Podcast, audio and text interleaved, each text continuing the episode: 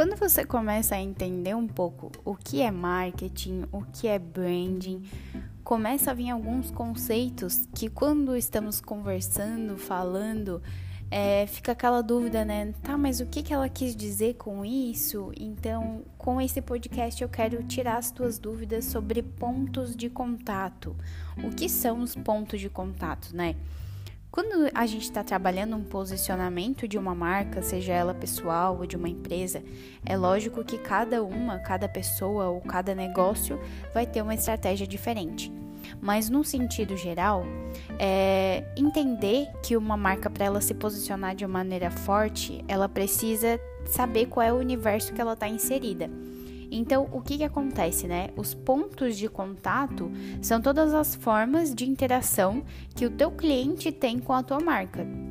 Ou seja, não é só o Instagram, mas também é o Instagram, né? Mas é a embalagem do teu produto, é o teu site ou até mesmo o preço que tu coloca no, no teu produto ou no teu serviço.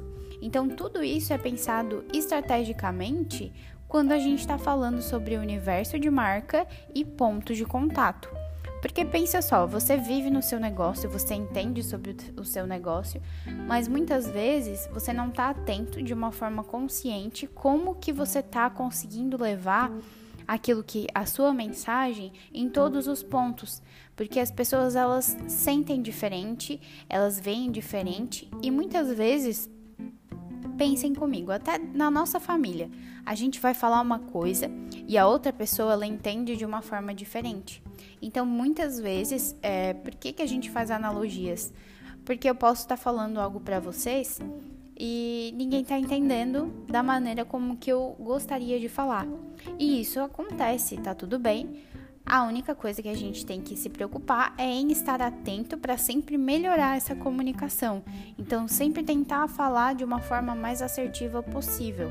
Por isso que eu bato na tecla da comunicação afetuosa, porque eu me preocupo com o entendimento do, da outra pessoa. E aí, o que, que a gente faz, né, quando a gente vai estudar então esses pontos de contato? É, cada ponto de contato de uma marca, ela traduz os seus valores e o seu posicionamento.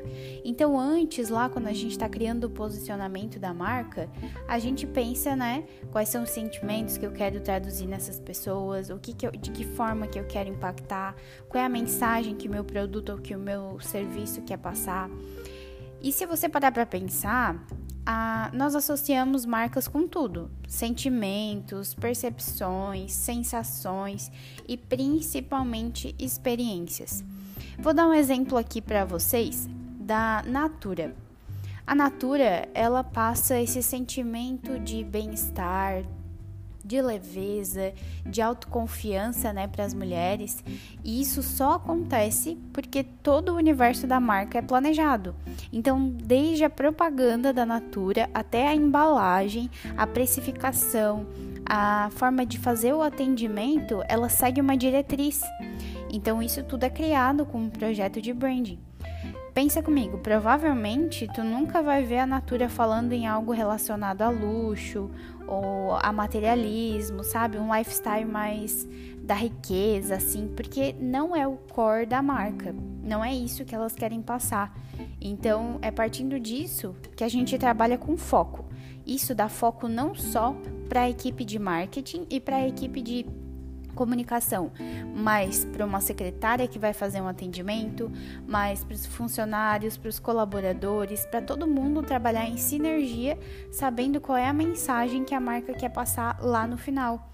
Isso faz com que ela trabalhe com coesão também, porque vai impactar de verdade as pessoas de uma forma única e positiva. Então, inclusive, até estou preparando também um conteúdo visual para falar sobre isso mostrando, né, que quando a gente está trabalhando a marca, a gente sempre fala que tu tem o teu universo aonde tu vive. E os pontos de contato que tu tem com o cliente é a tua personalidade, é a tua identidade visual. Então, quais são as cores que te identificam e te diferenciam, né, dos teus, dos teus outros concorrentes ou das outras pessoas em geral? É, o teu produto ou o teu serviço, os canais de comunicação. Então, faz sentido eu estar aonde? Aonde o meu cliente está, né? Como que eu vou passar o meu valor principal do meu trabalho, do meu serviço, do meu produto nos canais de comunicação?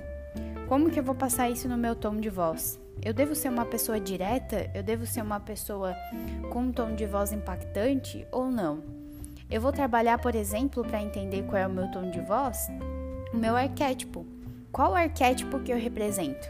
Eu represento o herói, então eu vou, eu vou trabalhar de uma outra maneira. Então são várias técnicas que a gente usa para entender o universo da marca, como que esses pontos de contato com o cliente interagem e como que a gente traduz os valores principais nesses pontos.